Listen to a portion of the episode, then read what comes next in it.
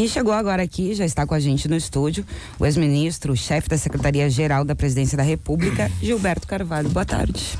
Boa tarde, Taline. Boa tarde aos ouvintes desta prestigiosa Rádio Guaíba. É um prazer muito grande estar com vocês. Agradeço muito esse espaço que vocês nos abrem. Qual é a agenda aqui em Porto Alegre, ministro? Eu tive visitando ontem uma coisa muito interessante que é ainda uma herança do, dos nossos governos, que foi um conjunto maravilhoso do Minha Casa Minha Vida, entidades, construído pelas próprias entidades, com uma qualidade impressionante, uma preparação muito adequada dos moradores para ocupar o espaço.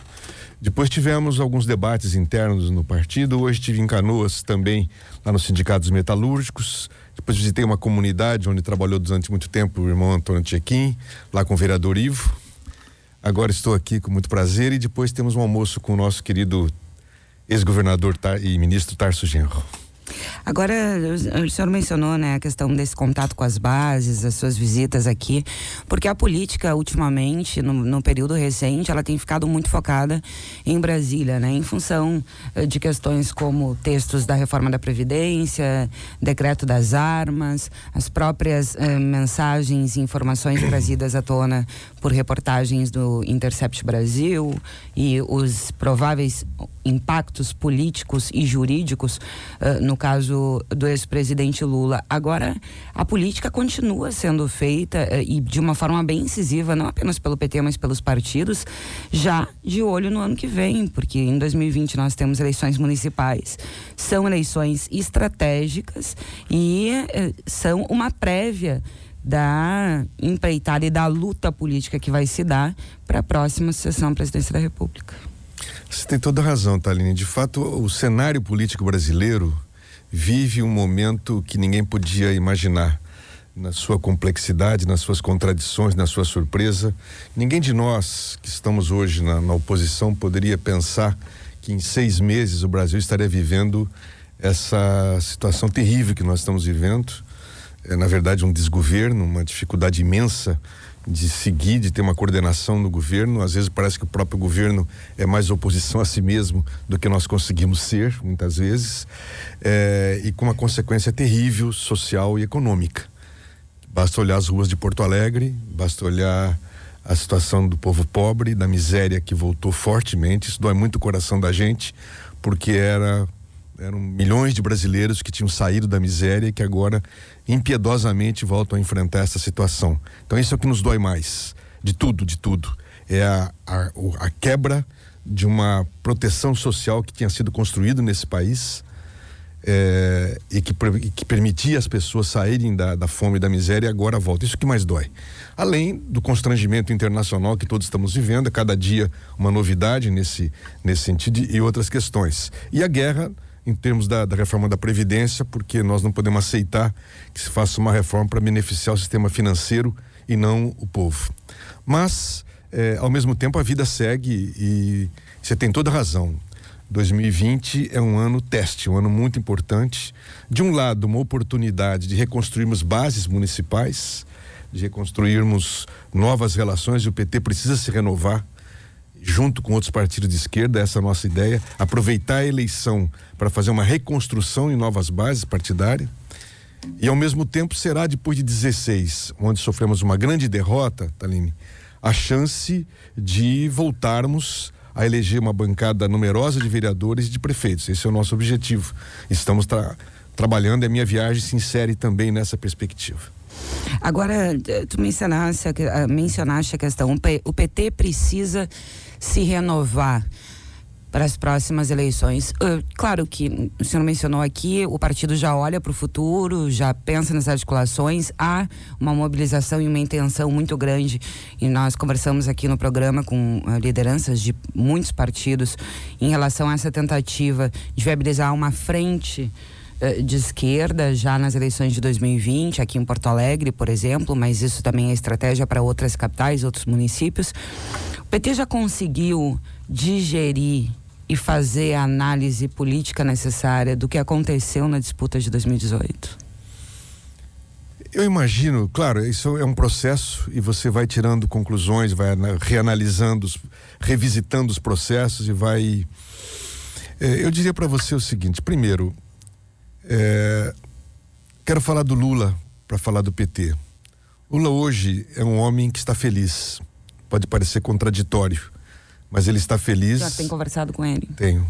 Na medida em que, evidentemente, prisioneiro, é, inconformado, indignado com a prisão, mas feliz porque finalmente começou a cair a ficha na, na inteligência, no coração do povo brasileiro e aquilo que ele tanto teimava e dizia e insistia, a realidade começa a mostrar, ou seja, que o processo dele é um processo totalmente viciado, direcionado e não somos nós que estamos falando, tá aí as transcrições que vão ainda aparecer tantas outras, mostrando que foi um projeto forjado para nos tirar da eleição de 18, para tirá-lo da eleição de 18 e viabilizar a vitória de um candidato como Bolsonaro, essa tragédia que se abate sobre o país. Portanto, falar de 18 tem que falar desse processo.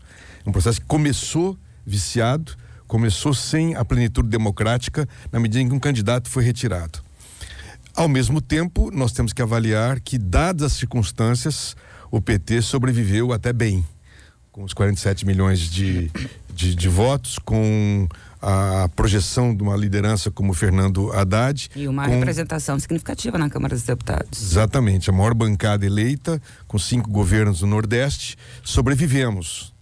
É, e por isso, isso nos anima a retomar a nossa, a nossa luta, retomar a perspectiva de 22, de 20, mas não só isso.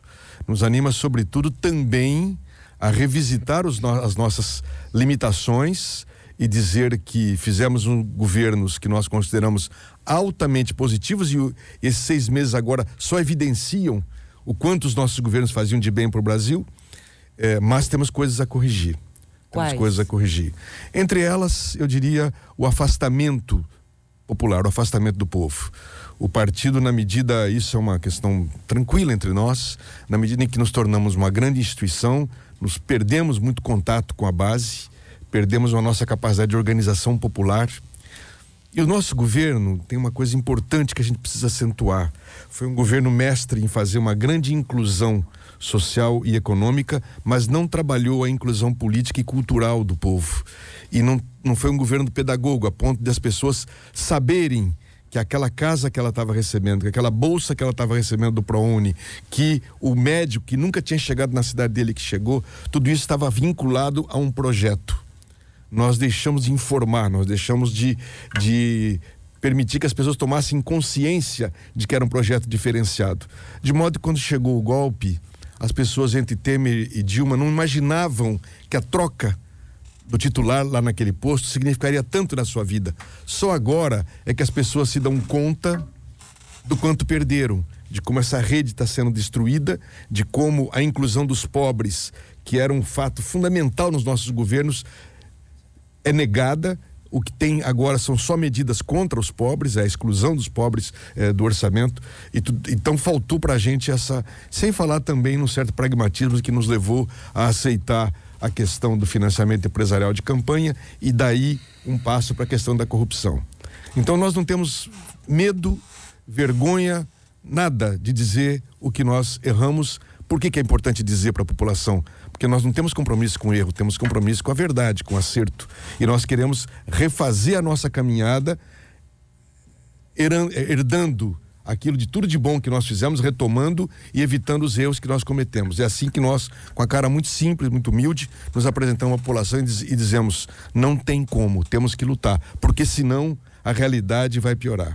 Eu quero, infelizmente, alertá-la é, a todos os ouvintes. O segundo semestre no Brasil será pior do que o primeiro economicamente. Digo isso com muita tristeza, mas todas as medidas que esse governo está tomando são medidas que não ajudam a retomada da economia, a retomada do emprego, a retomada da formalização e sim apontam na linha da miséria, na linha da exclusão. E por isso, mais do que nunca, nós com o coração muito forte, muito unidos, vamos retomar o nosso trabalho, vamos seguir o nosso trabalho e se Deus quiser, faremos uma boa figura nas eleições municipais, elegendo vereadores, prefeitos e assim retomando a nossa caminhada para devolver ao Brasil a paz, a fraternidade que nós tínhamos nos anos em que nós estávamos governando. E um respeito internacional. Veja a vergonha que está sendo agora a ida de Bolsonaro para o G20. Veja a vergonha que é esse ministro das Relações Exteriores fazendo essas loucuras que estão fazendo o constrangimento que está nos causando no seio das Nações Unidas. Tudo isso tem que voltar, tem que ter, acabar. E aí o povo é que vai decidir e com o povo nós queremos construir essa retomada. As eleições de 2020 vão ser um termômetro não apenas para 2018, mas na sua avaliação, um termômetro também, uma espécie de avaliação do governo Jair Bolsonaro? Candidatos vinculados a ele, tanto nas majoritárias como nas proporcionais, as bandeiras, as ideias que ele defende, o desempenho desses candidatos no ano que vem, pode servir de termômetro? Isso é um pouco relativo, naturalmente, porque as questões municipais elas têm um peso e as relações municipais, inclusive entre os partidos, nem sempre refletem a mesma linha da, da, da, da, da disputa nacional. No entanto, a nossa intenção, sim, é politizar e nacionalizar esse debate, sobretudo nos grandes centros. Nós queremos demonstrar para o povo que aqueles que estão com esse governo, de que lado estão? E vão governar do lado desse governo que exclui os pobres, que tira direito dos pobres e que privilegia os bancos, que privilegia as grandes empresas internacionais e que estão vendendo, que estão vendendo o país. Se eles fazem isso no plano nacional, se repete normalmente por, por, por consequência, essa linha no plano municipal. Então, nós faremos de fato um empenho para politizar. Agora, não necessariamente isso vai se refletir no voto. Pode haver gente que apoia o governo federal e que vai ter muita uma votação ótima no municipal e vice-versa. Mas o nosso debate visa fazer essa politização porque a eleição sempre é um momento importante de reconstruir bases e de fazer um processo de conscientização do povo. Tá certo. Vamos continuar conversando aqui com o ex-ministro Gilberto Carvalho, mas agora eu preciso chamar um intervalo comercial. Sindi Bancários diga não à reforma da Previdência. Sindi Fisco RS, auditor fiscal, menos sonegação, mais receita para a sociedade gaúcha. Nós vamos ao intervalo ouvindo Belchior e já voltamos. Dentro da sala, diante da mesa, no fundo do prato, comida e tristeza, a gente se olha, se toca, se cala e se desentende no instante em que fala. Medo, medo, medo, medo, medo, medo. Cada um guarda mais o seu segredo, a sua mão fechada, a sua boca aberta, o seu peito deserto, a sua mão parada, lacada, selada, molhada de medo. Vai na cabeceira, é hora do almoço, minha mãe me chama. É hora do almoço, minha irmã mais nova, negra cabeleira, minha avó reclama. É hora do almoço, vai na cabeceira. É hora do almoço, minha mãe me chama. É hora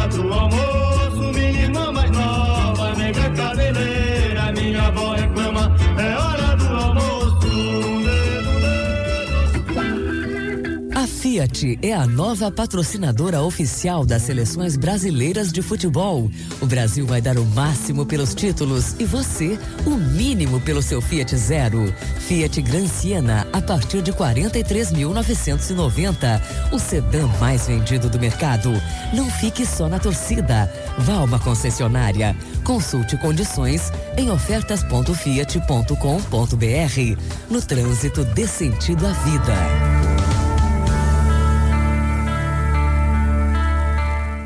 O governo Bolsonaro e os poderosos querem te convencer de que a reforma da Previdência vai salvar o Brasil da crise. Isso não é verdade. Nós, trabalhadores, é que vamos pagar essa conta. Para superar a crise, tem que cobrar de devedores da Previdência e reduzir juros. O governo precisa gerar emprego e renda. A nossa pressão já retirou maldades da reforma da Previdência, mas temos que avançar ainda mais no Congresso Nacional. Deputados, Estamos de olho. Não vamos trabalhar até morrer. Sinde bancários, diga não à reforma da Previdência. A cobrança de créditos tributários cresceu muito em 2018. Com isso, a arrecadação de ICMS superou o valor real do ano anterior, ultrapassando em 2,73% o crescimento do PIB gaúcho estimado para 2018. Esses resultados fiscais positivos decorrem dos investimentos e do esforço da Receita Estadual. É o Rio Grande com mais dinheiro para enfrentar a crise por meio do trabalho dos auditores fiscais. Fisco RS, auditores fiscais, Receita para crescer. A Associação dos Docentes da UERGS, a do UERGS, manifesta sua discordância com a proposta de reforma previdenciária que tramita na Câmara dos Deputados, por entender que a mesma está em desacordo com as conquistas dos brasileiros. Além de reduzir drasticamente o caráter público do sistema previdenciário, direcionando seus recursos para capitalização e futura dependência dos cidadãos em favor de operadores privado-financeiros. A Aduergues diz não à reforma da Previdência e sim ao ensino público e de qualidade. O Ergues, o nosso orgulho é formado aqui. Campanha Aduergues. Você pode não lembrar, mas uma parte da CE já foi privatizada. Hoje, em diversas regiões do estado, gaúchos são atendidos por empresas privadas de forma eficiente e com tarifas na média do mercado. Agora, com a privatização do restante da CE, o que hoje é dívida será transformado em mais saúde, educação, segurança e infraestrutura. Isso é privatizar para investir no futuro. Governo do Rio Grande do Sul. Hora de novas façanhas. Atenção, povo gaúcho! Temos um governador intolerante, cruel e autoritário. Professoras e funcionárias de escola estão sendo oprimidas, ameaçadas e perseguidas. Contratados em tratamento de saúde, gestantes estão sendo demitidos. Os atrasos dos salários continuam e há quatro anos não temos reposição salarial.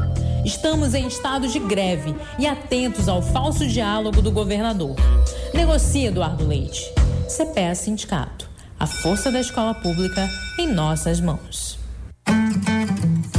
Você é do tipo que gosta de facilitar tudo? Que bom! A Panvel também.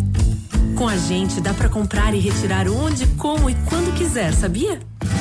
São várias facilidades para você ter liberdade de escolha e descobrir o que mais se encaixa na sua rotina. Assim você ganha tempo para aproveitar melhor o dia. Acesse panvel.com barra facilita e conheça todos os nossos serviços. Panvel Farmácias. Você sempre bem. Fiat, a nova patrocinadora oficial das seleções brasileiras de futebol. Acesse ofertas.fiat.com.br e conheça as ofertas e condições. Assados e assados, churrasco na brasa para levar, picanha, vazio, costela angus, maminha, além de lombo e costelas de porco. E ainda tem o famoso medalhão de entrecô, a deliciosa paleta de cordeiro mamão e a promoção do kit galeto. Mais de 10 anos de tradição no coração do bairro Petrópolis. Avenida Bagé 594, esquina com a Carazinho, próxima Praça da Encol. Faça sua encomenda pelo telefone 30 24 69 63, 30 24 69 63, com tele entrega aos finais de semana e assados, carnes nobres para clientes de primeira.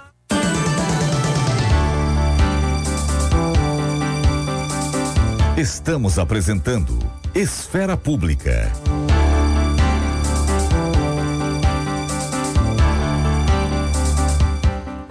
Agora são 24 minutos para as duas horas da tarde. Está aqui comigo no estúdio o ex-ministro, chefe da Secretaria-Geral da Presidência da República, Gilberto Carvalho, também vereador Comaceto, e a ex-vereadora, ex-secretária Margarete Moraes, atualmente integrante da executiva do PT de Porto Alegre. Isso. Estão, de fato, muito articulados, já visando 2020. A senhora mencionava ali que o PT já realizou algumas reuniões com partidos como o PCdoB e o PDT, justamente para tentar viabilizar a construção dessa frente de esquerda. Boa tarde. Boa tarde, é uma alegria retornar aqui no estúdio da Rádio Guaíba. Uh, uh, e receber e acompanhar o nosso ex-ministro Gilberto Carvalho, assim como já recebemos o Luiz Dulce, o Patrus Ananias, que já estiveram aqui dialogando e conversando contigo e com o Juremir Machado também acompanhada do meu querido amigo e companheiro Carlos Comaceto, João Mota também está aqui na nossa comitiva. Na verdade, eu conversava com a Taline dizendo que aos 68 anos eu resolvi compor a executiva municipal do meu partido e os demais componentes eles começam com 24 anos e no máximo vão a 34, eu acho. E isso para mim me renova muito e acho que a juventude está com tudo e eles têm feito um trabalho maravilhoso. A nossa preocupação maior é estabelecer uma frente a mais ampla possível de esquerda e de partidos progressistas. Nós estabelecemos uma comissão e temos tido a iniciativa, junto com o PCdoB, já estivemos conversando com os companheiros e companheiras do PCdoB e com o PDT também fazendo essa proposta uh, para a manutenção de uma mesa, uma mesa de diálogo, uma mesa que defende a democracia e que defende a resistência, a resistência a tudo isso que está acontecendo.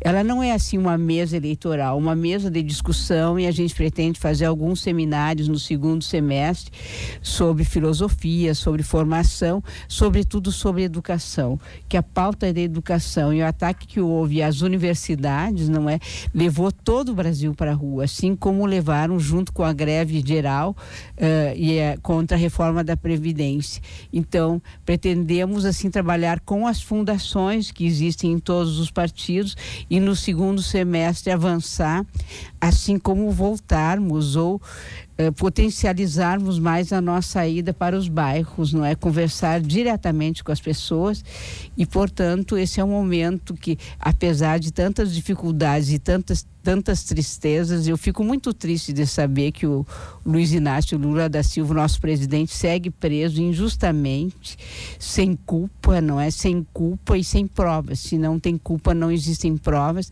Mas o Gilberto sempre nos anima e diz que ele está feliz, porque agora começa a desnudar para o Brasil que foi uma farsa todo esse julgamento que chegou à prisão dele, que o impediu de concorrer à, à presidência da República. E agora a gente tem a maior vergonha para nós da esquerda desse Bolsonaro, desse presidente no exterior cometendo tudo o que comete.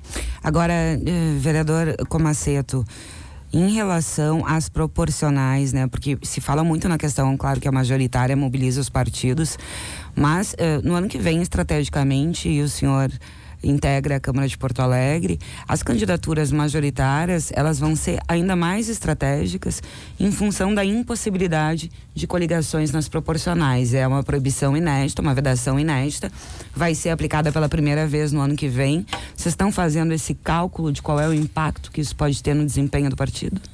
É, meus cumprimentos, Taline. Boa tarde. Boa tarde. Margarete, Gilberto, João Mota.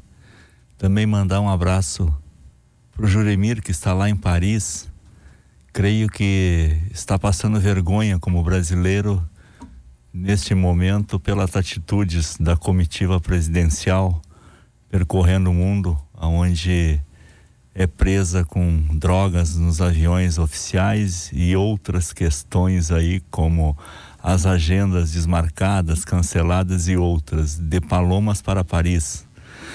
Bem, é, o tema da, das eleições e o tema da pequena reforma aí que passa a ex, é, é, proibir coligações proporcionais ah, é para nós, ah, para o nosso Partido dos Trabalhadores e particularmente, entendo que é uma boa medida política, porque isto favorece a, a fortalecer os partidos, porque vai eh, encaminhar para acabar as siglas de aluguel. Os partidos que eh, constroem um partido, ah, colocam uma pessoa, se coligam com um partido mais forte, acabam concentrando os votos nessa pessoa, elegem ah, e depois negociam.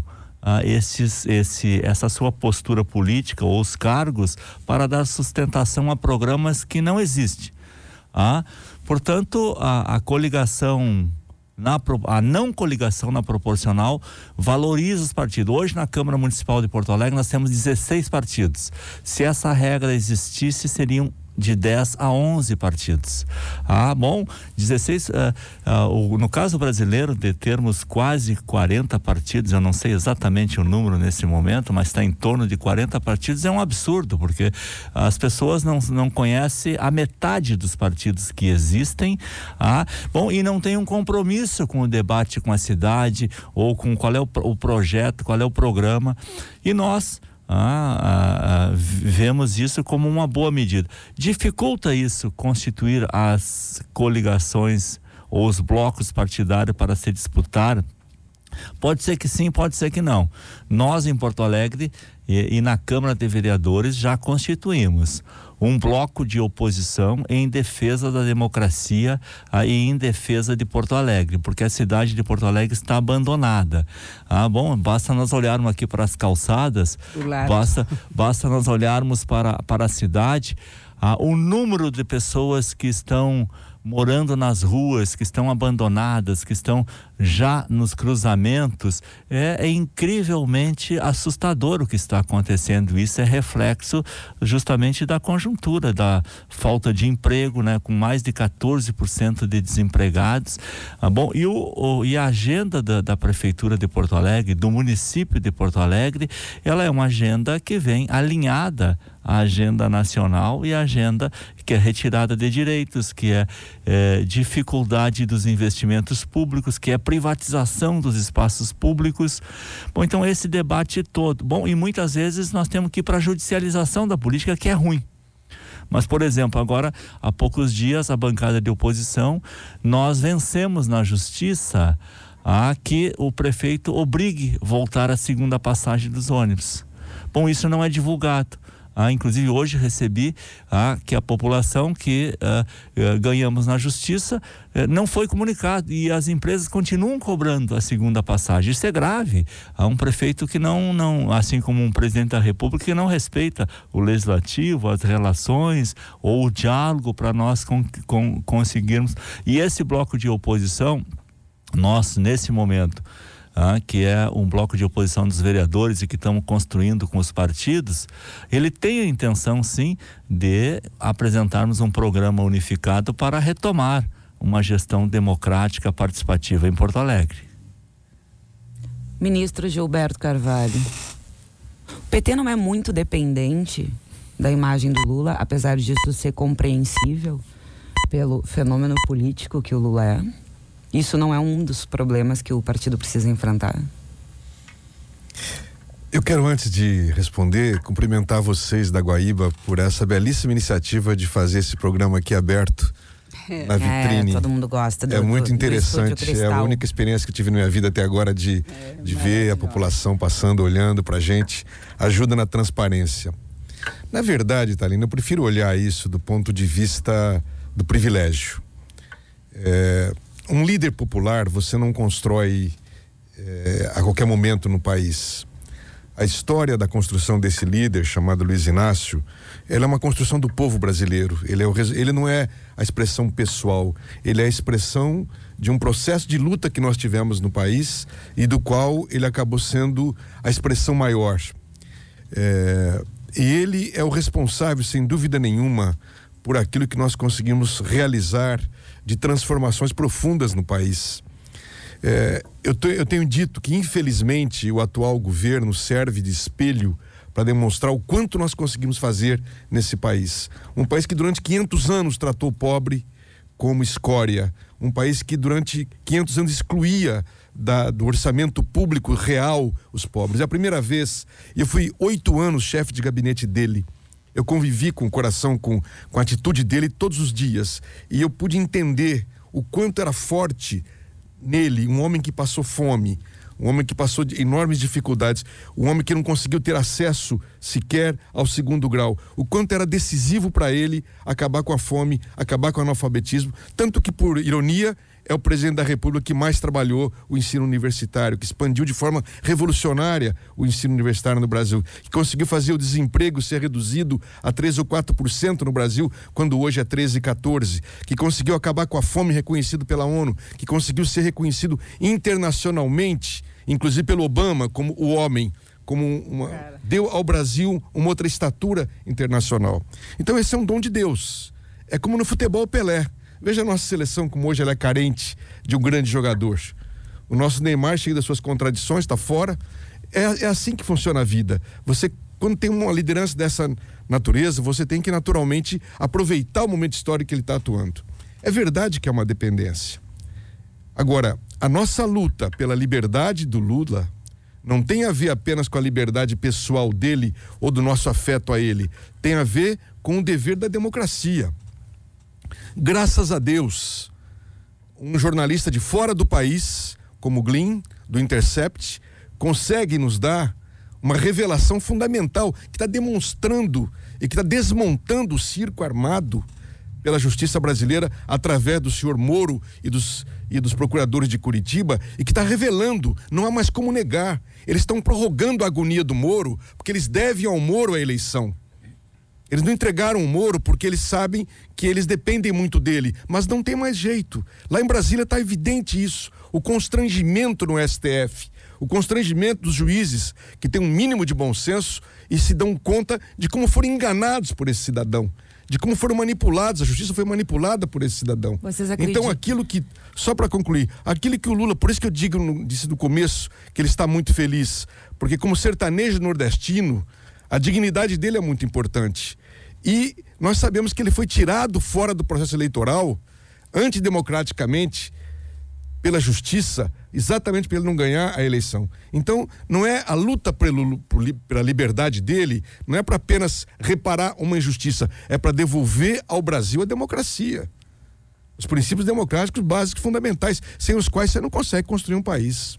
Agora, vocês acreditam numa repercussão disso no campo jurídico no curto prazo, né? Porque nós vimos recentemente, uh, nessa semana, o posicionamento da segunda turma do Supremo Tribunal Federal em relação ao habeas, que tinha como base a decisão do STJ, foi indeferido e não houve a análise do mérito do, do habeas corpus, que tem como base justamente o pedido pedido do, de suspeição do Moro posterior, mas a, digamos, o viés político com que o Moro teria agido. Isso fica para depois do recesso judiciário. Vocês acreditam na possibilidade de uma decisão pela soltura do ex-presidente nesse curto prazo? E mais, vocês se preocupam com a perspectiva de análise pela segunda instância de um outro processo que pode eh, levar o Lula efetivamente a uma condenação daí em segunda instância que levaria à prisão aqui pelo TRF4 até o fim do ano? Taline, essa tua pergunta é fundamental. Porque se eu não acreditar nisso, eu tenho que abrir mão de qualquer militância política e talvez tenha embora do Brasil. Porque se eu não acreditar que um fato tão escandalosamente claro como esse não tiver uma incidência na anulação do processo do Lula, aí nós vamos estar dizendo que não existe mais justiça no Brasil. Esse julgamento agora, é, da terça-feira passada, em que nós de fato esperávamos que houvesse já Acho uma tomada foi o de medida. Em que, ma que, que, mais criou a expectativa de que foi, o Lula pudesse ser solto. Foi. Né? Mas vamos, vamos dar o benefício aos ministros do STF da dúvida no sentido de que o Intercept não revelou tudo mais. A resposta do Glyn para aquela deputada Carla Zambelli, que exigia que ele desse o vídeo, e ele dizia: a senhora vai se arrepender de pedir. A maneira como a imprensa brasileira finalmente, salvo algumas exceções de resistência inexplicáveis, como o da Globo, é, em, é, em colocar as, as, questões, o fato de a Folha de São Paulo agora, o Estado de São Paulo agora veja, está entrando nessa história, mostra que não tem volta. Não há mais como negar. O próprio Moro se confunde, às vezes nega, às vezes pede desculpa por ter falado, não sabe se falou. Ele entrou no emaranhado definitivo, não tem como. Então, para mim, sinceramente, como cidadão brasileiro, por mais que eu ache que a justiça foi manipulada em vários aspectos, eu não posso acreditar no seu conjunto que o Supremo Tribunal Federal não faça justiça e, portanto, anule esse processo, revele, mostre o quanto ele foi manipulado e dê a liberdade ao Lula e refaça os processos. Nós somos favoráveis ao combate à corrupção.